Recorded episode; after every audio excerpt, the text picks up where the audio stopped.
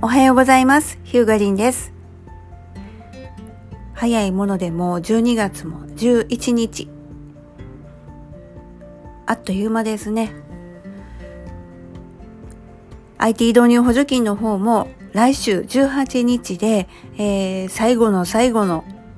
申請受付が締め切りを迎えます。今から駆け込みで申請ができるかなってお考えの方もしかしたら、えー出てくるかもしれないんですけれども、えー今からあもろもろ段取りして、えー申請っていうのはちょっと厳しいかなと思います。なので、えー来年おそらくあるんじゃないかという情報がありますんで、えーホームページ作るのに補助金使いたいっていう方は、ちょっと来年度の申請受付の方をちょっと期待して待っていただけたらなと思っております。どうしても年内滑り込みでやりたいっていう人は、えーもう今から速攻、えー段取りしてください。まあ詳しくはまた問い合わせていただけたらと思うんですけれども、ホームページの、まあ、リニューアルのお話ですね。ここへ来てまたいくつかいただくんですけれども、今、問題になりつつあるのが、古くから運営しているサイトのリニューアルです。古くからっていうのはもうそれこそね、2000何年とか、えーインターネット初期の頃からね、コツコツと作り上げてこられた、書いてこられたこうブログもそうなんですけども、そういったサイトのリニューアルです。ページ数が相当、やっぱボリュームのあるものになってますんで、やっぱりページ数がたくさんあるとリニューアルにもお金がかかります。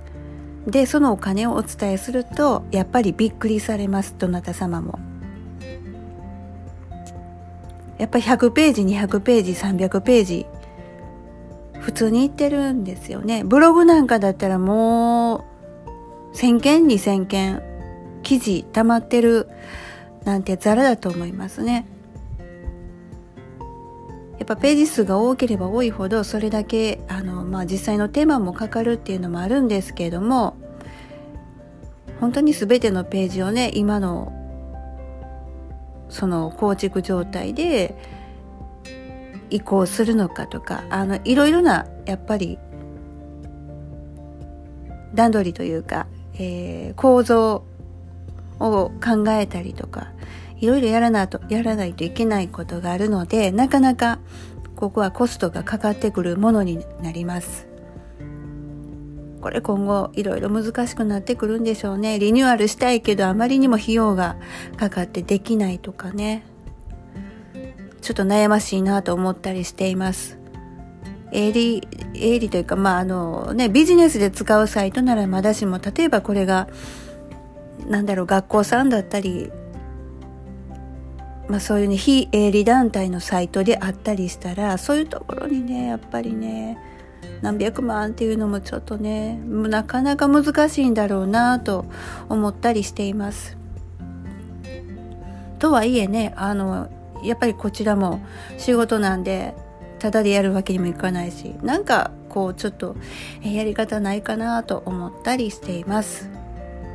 あと来年3月 ?2 月だったかな ?Yahoo のジオシティーズが終了するようなので、Yahoo のジオシティーズ使ってホームページ作ってる人も、ちょっと取り急ぎどどうにかしないといけないんじゃないかなと思ったりしています。